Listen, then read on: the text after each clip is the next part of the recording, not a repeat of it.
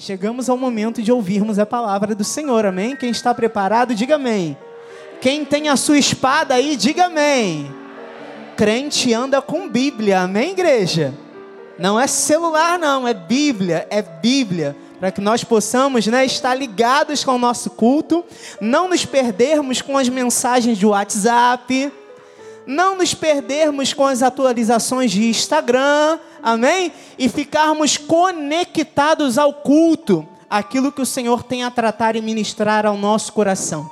Você que nos assiste nesse exato momento at através da Com Brasil, nós queremos te receber com muita alegria. Eu sou o Bispo Bruno Carvalho, estou aqui representando o apóstolo Miguel Ângelo e toda a sua família, trazendo a palavra nessa noite que ela possa falar profundamente ao seu coração e ao coração de todos nós que estamos reunidos aqui no templo, em nome de Jesus. E o tema dessa noite é a verdadeira conversão para o avivamento. Enquanto você abre a sua Bíblia em Tito, capítulo 2, versículos de 11 a 14. Eu quero glorificar a Deus mais uma vez por esta oportunidade. Estar sobre o altar, representar a minha liderança é algo muito honroso, é uma responsabilidade grande, mas eu tenho a honra e o prazer de ser pastoreado por um homem que se coloca de joelhos em favor da nossa vida.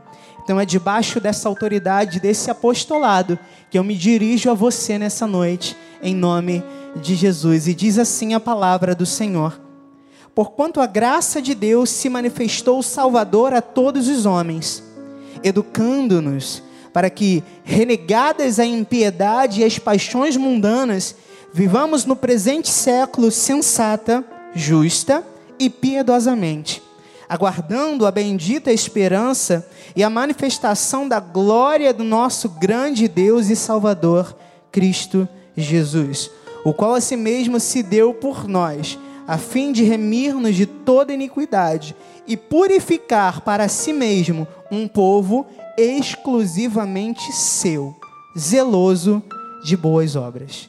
Que esta palavra fale tremendamente ao nosso coração nessa noite. Oremos ao Senhor Jesus. Sim, Senhor, Pai amado e bendito, Deus eterno, predestinador, doador de toda boa dádiva, de todo dom perfeito, autor e consumador da nossa fé. Nessa noite nós nos curvamos diante da tua palavra e esperamos em ti para recebermos, Senhor, o alimento que tu tens para nós no dia que se chama hoje. Fala ao nosso coração de forma profunda através da tua palavra. Nós já tivemos, Senhor, diversas experiências com o teu Espírito Santo, mas hoje nós queremos ter uma experiência específica e sobrenatural por meio da tua palavra, Pai. Fala ao nosso coração, Senhor os nossos ouvidos estão atentos à tua voz e o nosso coração aberto para receber os teus direcionamentos. Rasgamos o nosso coração, não as nossas vestes, e queremos te ouvir, Espírito Santo. Portanto, fala conosco, em nome de Jesus. E todo o povo de Deus que assim crê e recebe, diga amém, amém e amém. Muito obrigado, bispo querido. Deus seja louvado por sua vida. Igreja mais do que vencedora, poderosos em Deus, povo eleito, predestinado, justificado, remidos do Senhor. Você tem aí na sua apostila o pensamento que diz: a maior evidência de um verdadeiro avivamento é a salvação de almas. Da mesma forma, a maior evidência de um coração avivado é ter passado por um verdadeiro e sincero processo de conversão. É ter renegado o mundo, as paixões e se voltar para um novo viver em Cristo, glorificando o seu nome e preparando a si mesmo para se encontrar com o seu Salvador. Este é o propósito da igreja: promover conversão e conduzir almas a um avivamento prometido. Eleitos, nós lemos agora em Tito: a graça de Jesus se manifestou a nós de forma salvadora, diga amém. Estimulando a rejeição da impiedade e nos levando a uma vida santa e um viver piedoso. Paulo ensina a Tito que a conduta certa deve alicerçar-se na doutrina certa, a graça de Deus. O amor imerecido que Deus demonstrou a, a, através de Cristo, quando nós éramos ainda pecadores, nos leva a sermos instruídos, educados, tratados, encorajados a mudarmos de vida, encorajarmos a mudar de rota e vivermos de forma justa e reta. Enquanto aguardamos o retorno do nosso Senhor, nós somos revestidos de pureza moral e confirmados diariamente como propriedade exclusiva do Senhor. Um povo zeloso de boas obras. Você está entendendo, igreja? Você é povo de propriedade exclusiva de Deus. Você é um sacerdote. Você é nação santa. Você é um escolhido por Deus, você é salvo, justificado, remido, lavado pelo sangue do Senhor, separado para viver debaixo desse cuidado soberano do nosso Jesus. A graça, igreja, ela provoca sincera e verdadeira conversão. Olha o que diz o livro de Atos 11, de 21 a 23. A mão do Senhor estava com eles. E muitos, crendo, se converteram ao Senhor.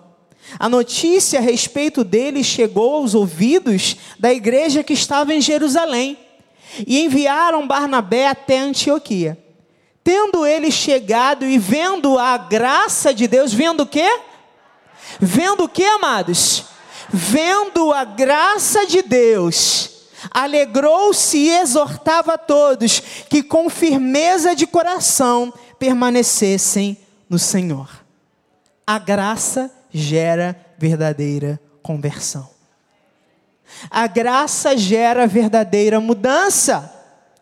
E conversão, eleito, significa mudança de sentido significa mudança de caminho, significa uma transformação, uma mudança moral para melhor, e vem desse grego epístrofe.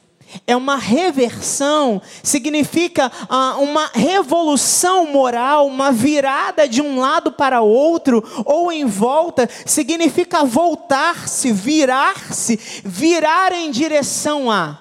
Virar em direção a quem?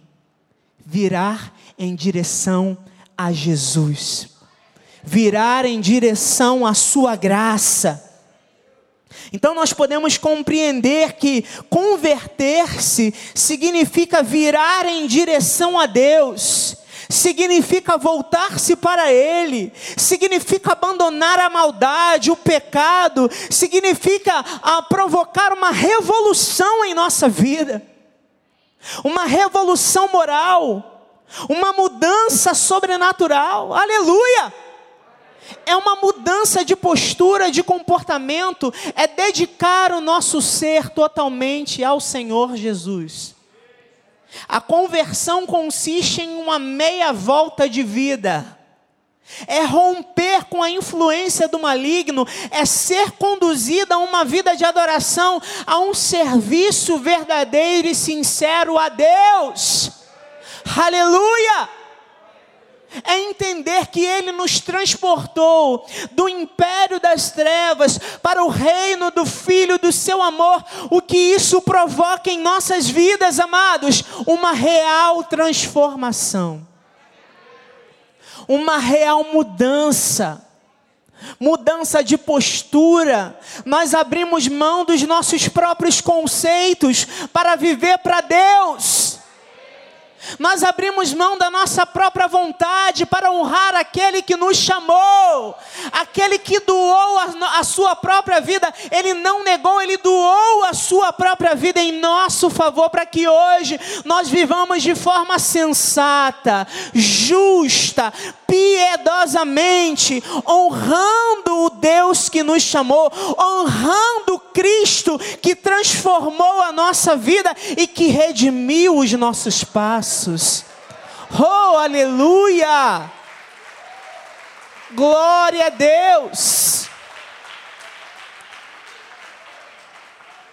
E a palavra segue dizendo, eleitos, em 2 Coríntios 3, 18: E todos nós, glória a Deus, com o rosto desvendado, contemplando como por espelho a glória do Senhor, somos transformados de glória em glória, na Sua própria imagem, como pelo Senhor o Espírito, aleluia. Nós, os que cremos, Somos feitos participantes dessa glória ao sermos paulatinamente transformados na semelhança de Cristo, num verdadeiro processo de santificação cristã. Você entende por que é tão importante pregarmos a graça? Porque é tão importante estarmos em aliança com este altar? É porque esta graça, essa verdade é a base para uma real transformação de vida. Quantos corações à volta do mundo, à nossa volta, andam perdidos, amados? Andam sem rumo. E nós precisamos ser o veículo que vai conduzi-los a Cristo e ao avivamento. Foi para isso que nós fomos convertidos a Cristo.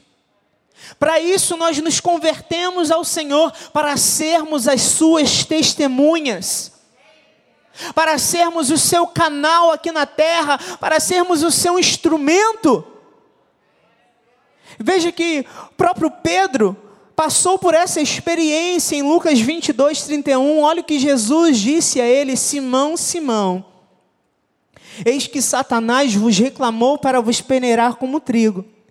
Eu, porém, roguei a ti para que tu, a tua fé não desfaleça. Tu, pois, quando te converteres, fortalece os teus irmãos. E a experiência que Pedro viveu logo após negar Jesus, a sua tristeza, por que não dizer a, a sua depressão por aquele momento, a sua restauração, provocariam mudanças na vida daqueles que o rodeavam. E nós vemos na Bíblia evidências de que ah, ele foi usado numa proporção sobrenatural após essa regeneração, após essa conversão. A sombra de Pedro curava. Olha a experiência tremenda que ele viveu através desta conversão, e é esse tipo de experiência que o Senhor quer nos proporcionar nesse tempo, amados. Nós precisamos mostrar a esta geração e as próximas que virão o poder da nossa conversão. O que é conversão? O que é viver para Jesus? Nós vimos com o Bispo André no domingo, e o que nós vemos hoje nos púlpitos é comércio é apologia ao pecado, é blasfêmia, e a maioria das igrejas não ensina mais o caminho da transformação, o caminho de uma sincera conversão. Olha o que disse Jesus, Mateus 16, 24, 25. Então disse Jesus a seus discípulos: Se alguém quer vir após mim, a si mesmo se negue, tome a sua cruz e siga-me. Porquanto quem quiser salvar a sua vida, perdê-la. Quem perder a vida por minha causa, achá-la. Nós achamos a vida. Oh, aleluia! Nós achamos a vida. Nós entendemos o que é viver, amados. Nós achamos a vida ao negarmos a nós mesmos. Nós achamos a vida ao desapegarmos dos nossos conceitos, ao renunciarmos às nossas vontades, ao morrer para o mundo a fim de viver para Cristo. Não existe riqueza maior do que essa. Não existe riqueza maior do que esta. Estar inteiramente comprometido com Jesus. E veja se não é verdade porque não se ensina mais sobre compromisso por aí. Não se ensina mais sobre compromisso, é por isso que o Senhor tem levantado este altar para mostrar uma verdadeira e sincera conversão. Mostrar o que se trata, do que se trata uma verdadeira, sincera conversão. Que se trata de um compromisso assumido para com Deus. Se trata de entender que nós não somos mais de nós mesmos, Eleitos, nós não pertencemos a nós mesmos. Nós somos propriedade exclusiva de Jesus. E agora nós somos chamados a negarmos a nós mesmos, a tomarmos a nossa cruz e seguirmos Jesus. Isso é viver. Isso é viver. Isso é viver, amados. E Jesus mesmo disse nas horas da sua morte: a vida eterna é esta que te conheçam a Ti, único Deus verdadeiro, e a Jesus Cristo a quem enviaste. E essa é a razão para continuarmos. Nós estamos compromissados com Cristo. Diga isso com os seus lábios, diga eu estou compromissado com Cristo. Aleluia! Nós estamos compromissados com a palavra que recebemos. Nós estamos compromissados com este avivamento, amados. Nós estamos compromissados com a responsabilidade de fazer frente a todo espírito de incredulidade no mundo. Olha o que diz a palavra em Hebreus 3, 12 a 14. Tende cuidado, irmãos. Jamais aconteça ver em qualquer de vós perverso coração de incredulidade, que vos afaste do Deus vivo. Pelo contrário, exortai-vos mutuamente cada dia durante o tempo que se chama hoje, a fim de que nenhum de vós seja endurecido pelo engano do pecado. Porque nós, porque nos temos tornado participantes de Cristo, se de fato guardamos firme até o fim a confiança que desde o princípio tivemos. Eleitos, a incredulidade o sentimento de impunidade desta geração impede uma verdadeira mudança de vida. A salvação não é por obras, amém? A salvação não é por obras, amém? Mas também não significa dizer eu sou salvo e continuar vivendo da mesma forma que antes de conhecer a Cristo continuar vivendo no pecado, continuar vivendo no erro, cultivando pecados ocultos.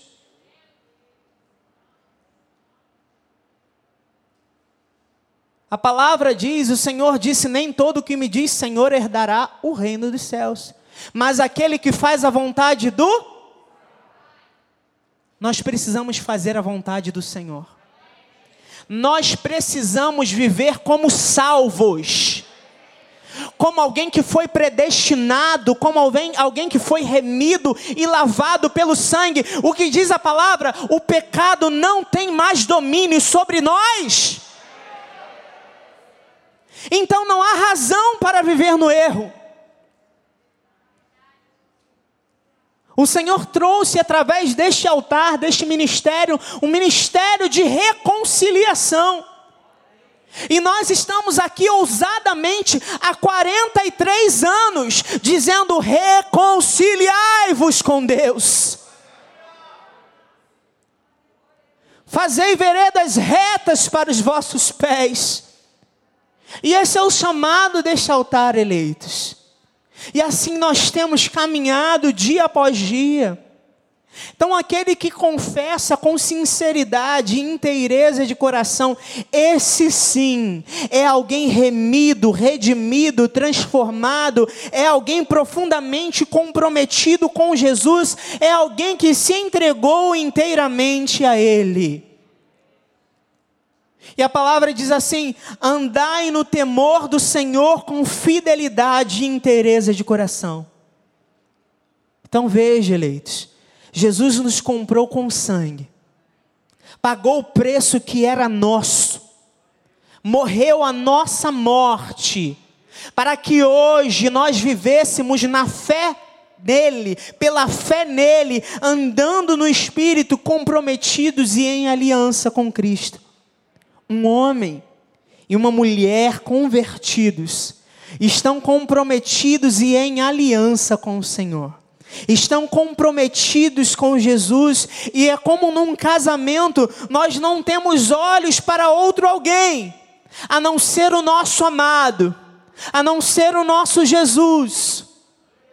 Veja o exemplo de Jó, que mesmo de diante de tantas investidas de Satanás, ele não quebrou o seu compromisso de servir a Deus. Ele não negou o seu nome, ele não blasfemou contra o seu Criador, e hoje, uma praia é mais importante do que está no reino. Uma festa é mais importante do que está na igreja. Eu preciso descansar do Senhor. Eu preciso tirar férias de Jesus. Um seriado é mais importante do que o Senhor. Uma partida de futebol é mais importante do que Jesus. E o compromisso. E a aliança com Deus nós precisamos rever alguns conceitos, amados. Porque um nível de comprometimento que Jesus espera de nós é alto, é profundo. E através disso é que ele quer operar sinais, maravilhas e um grande avivamento através de nós através da nossa vida. Olha o que diz a palavra em Atos 2, 42 a 47. Estamos em sintonia, Bispo André. E perseveraram na doutrina dos apóstolos e na comunhão, no partir do pão, nas orações.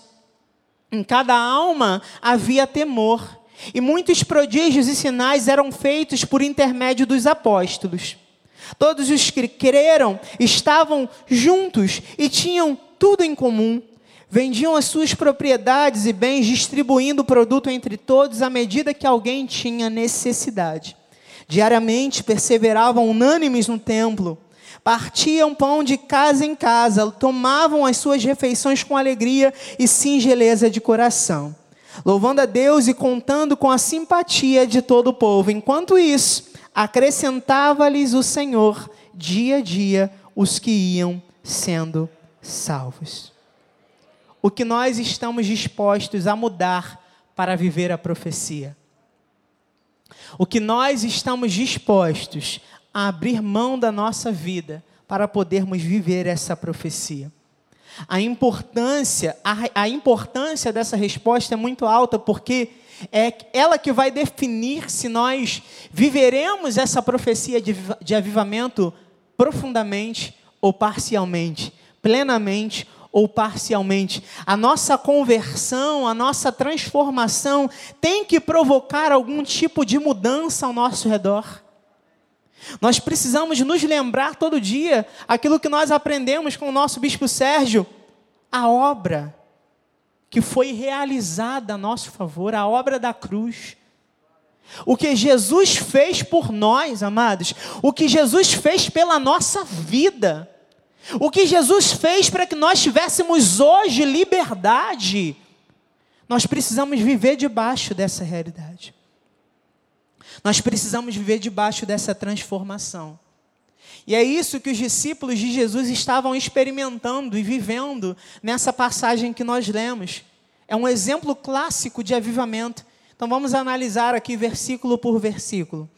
42 disse o seguinte: perseveraram, perseveravam na doutrina dos apóstolos e na comunhão, no partir do pão, nas orações. O que significa este perseverar na doutrina dos apóstolos? Significa permanecer na doutrina que o próprio Jesus ensinou. O evangelho para a salvação de almas, a graça de Jesus. Então veja que nós estamos falando de uma palavra, de uma doutrina incontestável, porque vem da parte do próprio Deus. E hoje também foi confiada, concedida a nós. E o que ele quis dizer com essa comunhão, esse partir do pão? Fala da importância do que nós estamos fazendo hoje aqui. Compartilhando o pão, partindo pão. E o versículo termina falando sobre oração, ou seja, a importância da vida de oração para viver um avivamento. Um verdadeiro convertido não negligencia a vida de oração. Antes, ele segue o conselho de Paulo aos Tessalonicenses: orai sem todos os dias, diariamente, sem cessar. todo dia, mesmo cansado. Bispo, quando eu estiver cansado, ore assim mesmo. Bispo, quando eu não tiver palavras, fique em silêncio, mas esteja diante do Senhor. Esteja diante do Pai. Aleluia! Versículo 43 de Atos 2: Em cada alma havia temor, e muitos prodígios e sinais eram feitos por intermédio dos apóstolos. Simples, sem temor do Senhor, não há como vivermos prodígios e sinais. O temor do Senhor abre a porta do sobrenatural. É o princípio da sabedoria. E nós passamos não apenas a experimentar dos sinais de Deus, como passamos também a realizar os sinais de Deus. É nessa proporção que Deus quer te usar. O temor de Deus te leva a ser usado numa proporção muito maior do que tudo que você já viveu. Você recebe? Isaías 33, 6: Haverá, ó Sião, estabilidade nos teus tempos abundância de salvação. Olha aí o avivamento. Sabedoria e conhecimento, o Senhor, o temor do Senhor será o teu tesouro. Nós precisamos viver debaixo dessa realidade. Nós precisamos viver debaixo dessa realidade. Quero lembrar: o temor do Senhor abre a porta do sobrenatural. Versículo 44 de Atos 2: Todos os que creram estavam juntos e tinham tudo em comum. Veja a união da igreja primitiva. É isso que Deus espera de nós nesse tempo. É isso que o Senhor espera de nós: unidade na vida e no pensamento. Deixa eu lembrar uma coisa: quem se ausenta do corpo não tem como crescer, porque um membro não sobrevive fora do corpo. Viver sem comunhão uns com os outros é ignorar o que é igreja. Nós precisamos uns dos outros. E eu quero que você diga para o seu irmão que está do seu lado, atrás de você, diga: Eu preciso de você. Eu preciso de você, amado irmão. Eu preciso de você. Nós precisamos uns dos outros. O Senhor está nos convidando à unidade. E essa compreensão é importante para vivermos a promessa do Senhor. O Salmo 133 diz: Como é bom e agradável que os irmãos vivam em. E ele termina dizendo que ali o Senhor ordena a sua bênção e a vida para sempre então é unidade. Eu preciso de você. Nós precisamos uns dos outros. Amém? Versículo 45 de Atos 2: Vendiam as suas propriedades e bens, distribuindo o produto entre todos à medida que alguém tinha necessidade. Esse trecho é importante porque algumas pessoas utilizam esse versículo para validar o comunismo. Mas não. Aqui a igreja em Jerusalém passa por uma experiência de comunhão de bens, de forma voluntária e por razões econômicas. A, pobreza extrema dos judeus daquela época, devido à perseguição religiosa, fome, forçaram esse estado de coisas. Só que não existe biblicamente o registro de que essa experiência deveria ser universal, obrigatória ou permanente. Foi uma medida especial em um momento de crise, que foi adotada em meio à mais total liberdade religiosa. Então, nós não podemos entender esse ato como uma manifestação de comunismo, mas uma manifestação de generosidade. Veja como a generosidade pode tocar vidas e levá-las a Cristo, gerando avivamento e conversão. Então veja também a importância de você investir na obra investir no reino de Deus através da tua vida financeira, para que outras vidas sejam alcançadas. Isso é distribuir, é vender as nossas propriedades, é distribuir o produto entre todos. À medida que alguém tem a necessidade, olha, há um mundo inteiro tendo necessidade e nós precisamos compartilhar o pão com essas pessoas. Isso tem que partir da nossa vida, por isso que é tão importante que a tua vida financeira esteja a serviço do reino de Deus, amém? Versículo 46 de Atos 2: Diariamente perseveravam unânimes no templo partiam pão de casa em casa, tomavam as suas refeições com alegria e singeleza de coração. Olha que forte esse trecho. Eles perseveravam unânimes no templo. Olha a importância da igreja. Olha a importância de pertencer, não apenas ir, não apenas frequentar, a importância de criar raízes de dizer, como disse o salmista: mais vale um dia em teus átrios do que mil em outro lugar. Eu prefiro habitar na casa do meu Deus do que na tenda da impiedade. Eleitos, nós precisamos amar a igreja. Deixa eu abrir um parênteses aqui. Olha, participar de eventos é muito bom. Mas para Deus, melhor ainda, é que você assuma um compromisso firme de participar dos cultos. Evento é maravilhoso, é muito bom. Nós colocarmos os nossos talentos em prática é ótimo, bispo. Bispo Sérgio, eu amo participar dos nossos eventos. Mais importante ainda é estarmos aqui nos cultos. É o contrário, amados.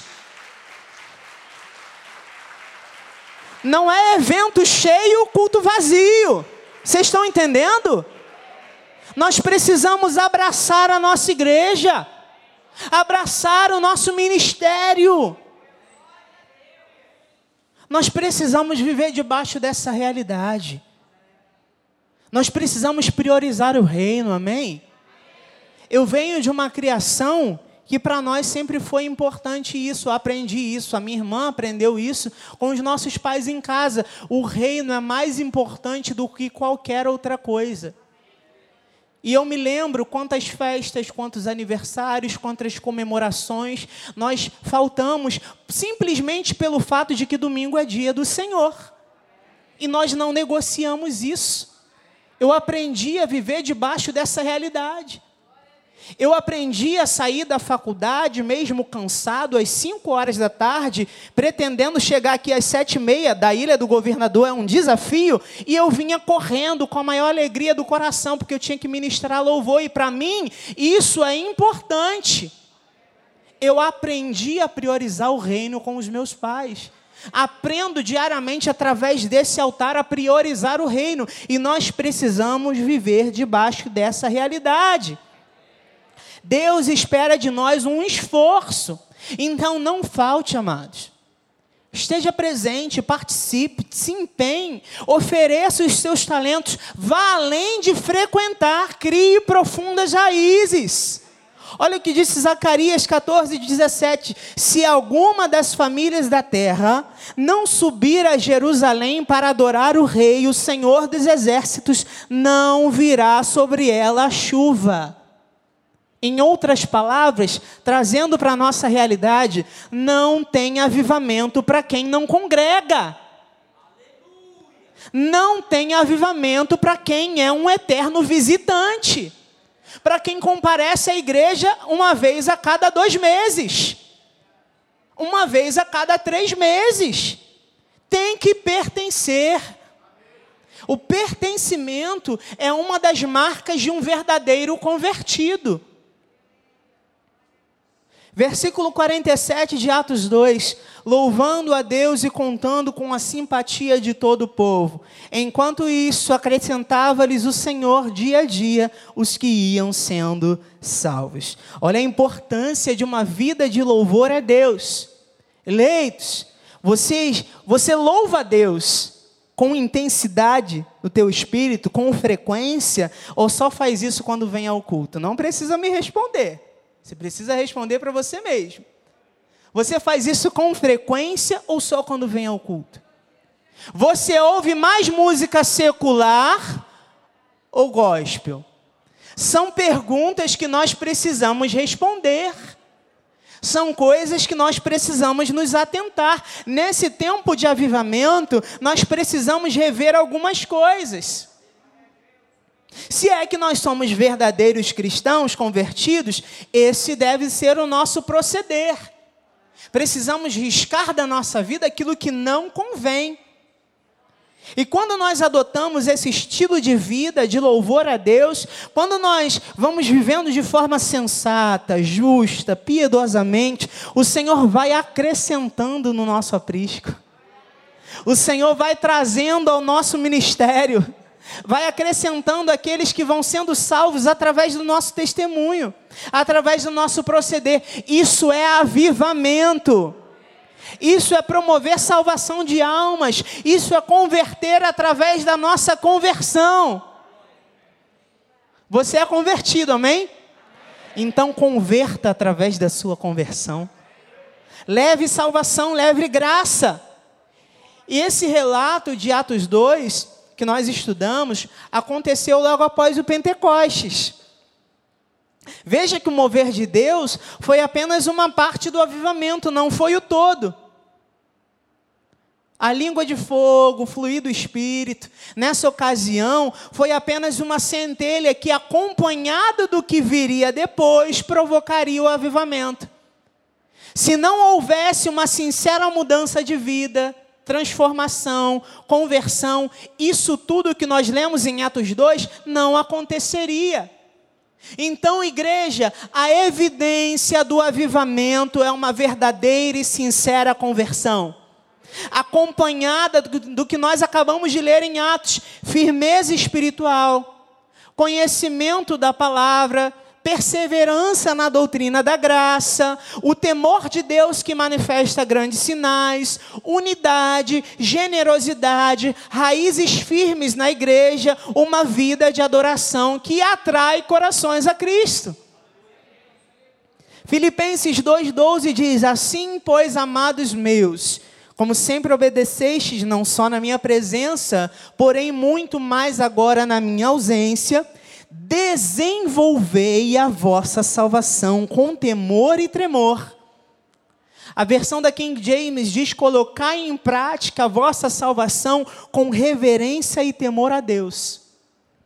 E aqui não se trata de uma reverência, ah, uma referência à tentativa de merecer a salvação através das obras, mas fala de manifestar a salvação já existente.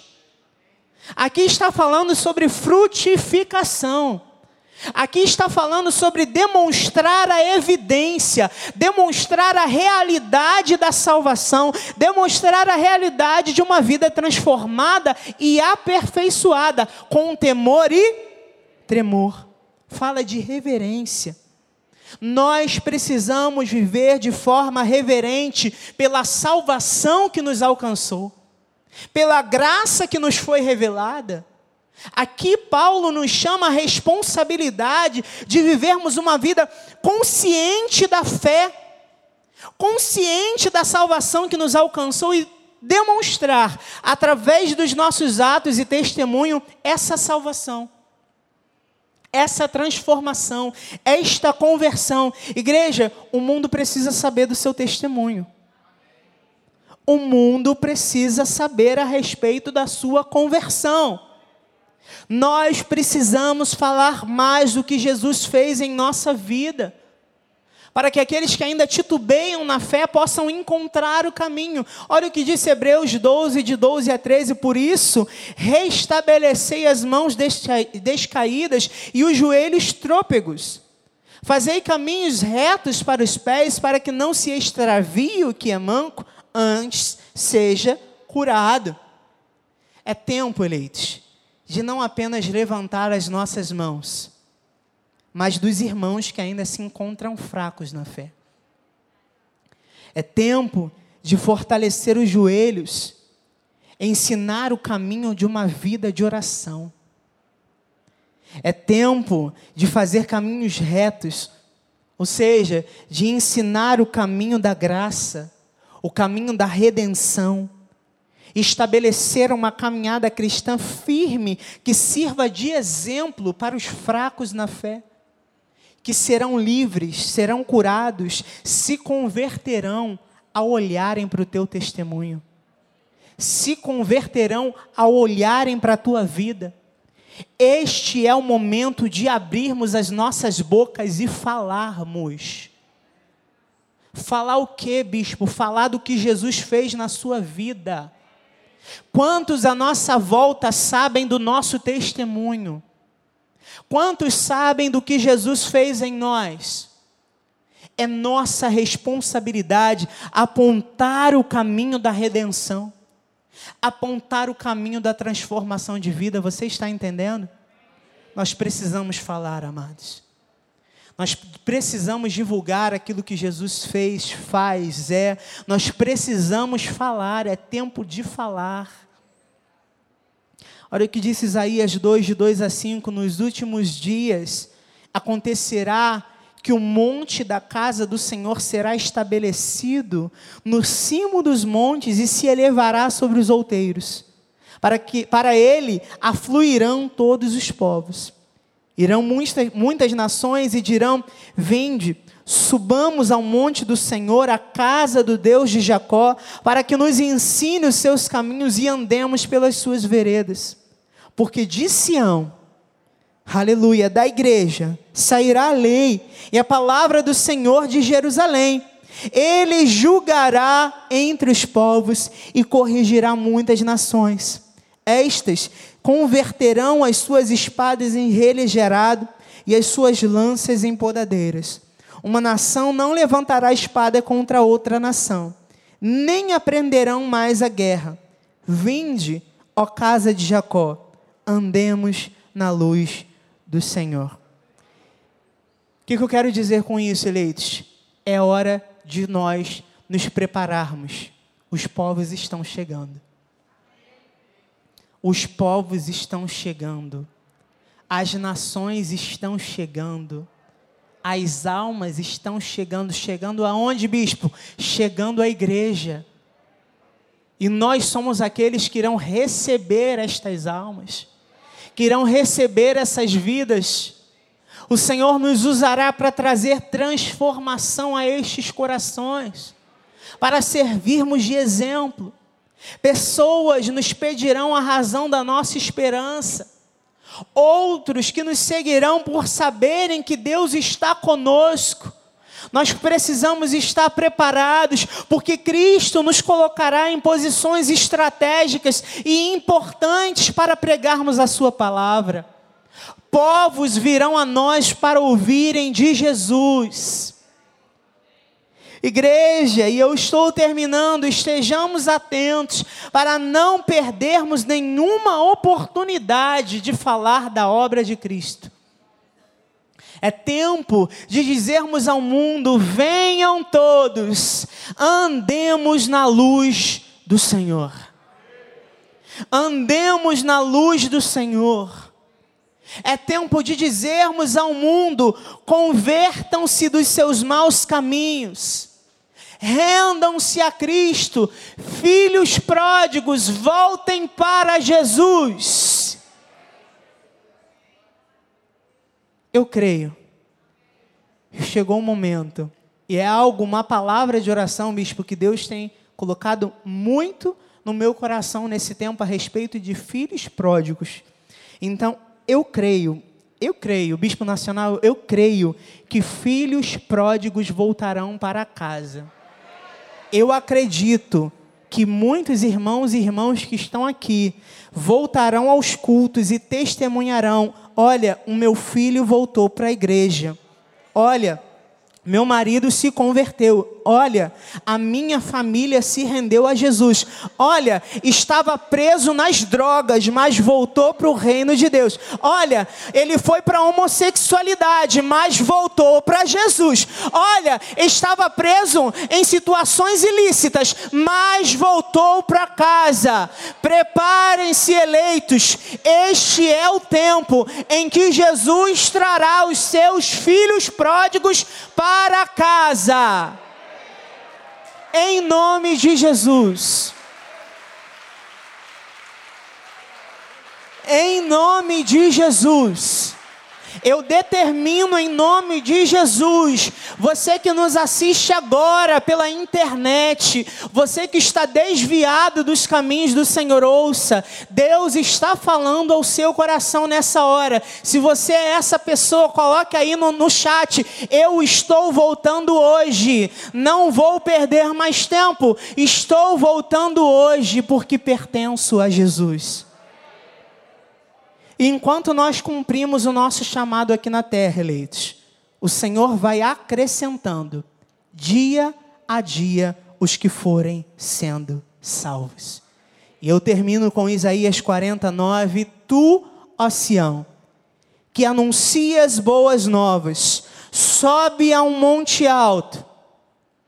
Tu que anuncia boas novas a Jerusalém, erga a tua voz fortemente Levanta, não temas, e dize às cidades de Judá: Eis aí está o vosso Deus. Essa responsabilidade pesa sobre nós, e é embasados debaixo dessa autoridade, desta palavra, que eu quero convidar você a orar nessa noite, assim seja, assim disse o Espírito da graça. Pode se colocar de pé na ousadia do Senhor, num salto de glória, Senhor Jesus Cristo. Nessa hora, Jesus, nós nos aliançamos com esta palavra. Nós entendemos a razão da nossa conversão. O Senhor nos converteu para que hoje nós fôssemos canal do fluir de Deus e como igreja, nós nos colocamos à tua disposição, Espírito Santo de Deus. Nós estamos em aliança com a tua palavra, nós estamos em aliança com este altar, Pai.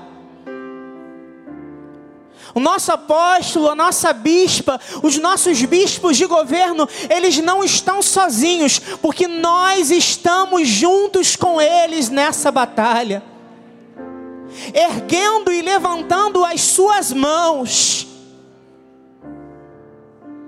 orando para que a provisão do teu Espírito seja sobre eles.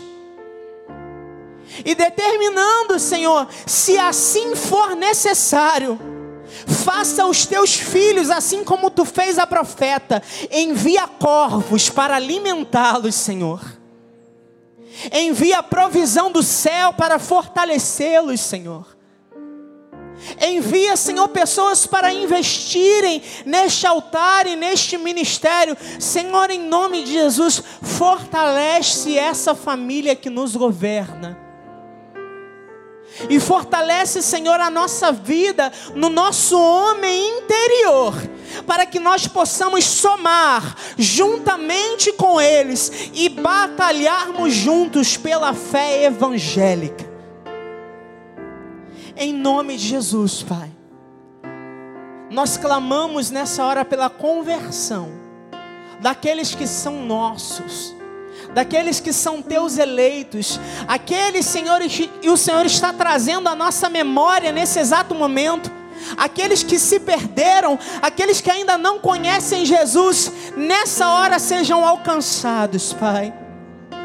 A tua palavra diz que tu és aquele pastor que deixa 99 ovelhas e vai em busca de uma que se perdeu. Nessa hora, Pai, que os teus anjos recebam ordem para entrarem em lugares escusos, escuros e escusos, Pai, para trazerem os corações de volta ao teu aprisco, para libertarem mentes, almas, corações e converterem, Senhor, corações de pais aos filhos, de filhos aos pais e proclamar um grande avivamento nesse tempo, Senhor nós oramos e pedimos ao Teu Espírito, Senhor, que nos fortaleça para essa missão, Senhor.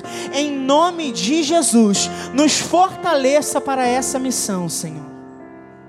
Sim, Jesus, e nós colocamos também, Pai, a vida do nosso apóstolo, a vida da nossa bispa, Senhor. Que o Senhor também fortaleça, ó Deus, esse casal em nome de Jesus. Nós oramos, Pai, por fortalecimento, oramos por provisão divina, oramos por saúde restabelecida também, Senhor. Novos dons em nome de Jesus, o avanço do testemunho do nosso ministério a lugares nunca antes alcançados, Pai. Em nome de Jesus, Senhor, nós cremos aquilo que o nosso apóstolo tanto tem dito nesse altar, aquilo que o Senhor fez sobre a vida dele. Senhor, nós declaramos sobre a vida de muitos, Pai. Assim como o Senhor tirou este servo de um hospital, de uma cama de um hospital, assim também nós cremos. Onde esse testemunho passar, muitos também serão curados, muitos serão restaurados, famílias colocadas de pé. Senhor, em nome de Jesus, libertação dentro das casas. Ó oh, Pai, em em nome de Jesus, assim nós cremos, Pai. O avanço desta graça, o avanço desta família, o avanço daquilo que sai deste altar, como rios de águas vivas, que por onde passa gera transformação. E assim como nós ouvimos na profecia do ano passado que não está morta, Pai, nós cremos uma árvore, ano após ano, mês após mês, que por onde ela passa, gera vida. Nós cremos que por onde nós pisarmos, levando a graça de Jesus, nós levaremos vida, nós levaremos transformação.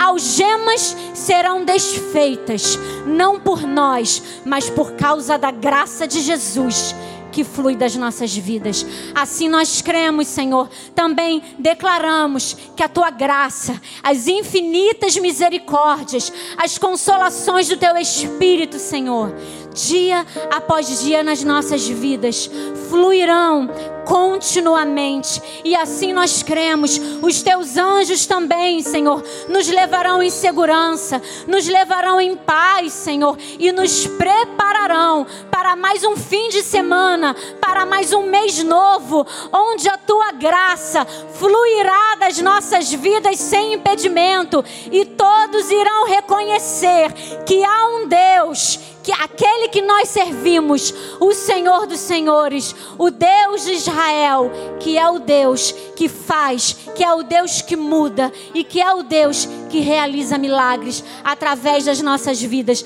Nós declaramos, Senhor, um final de semana próspero e um novo mês debaixo dos milagres de Jesus, em nome de Jesus.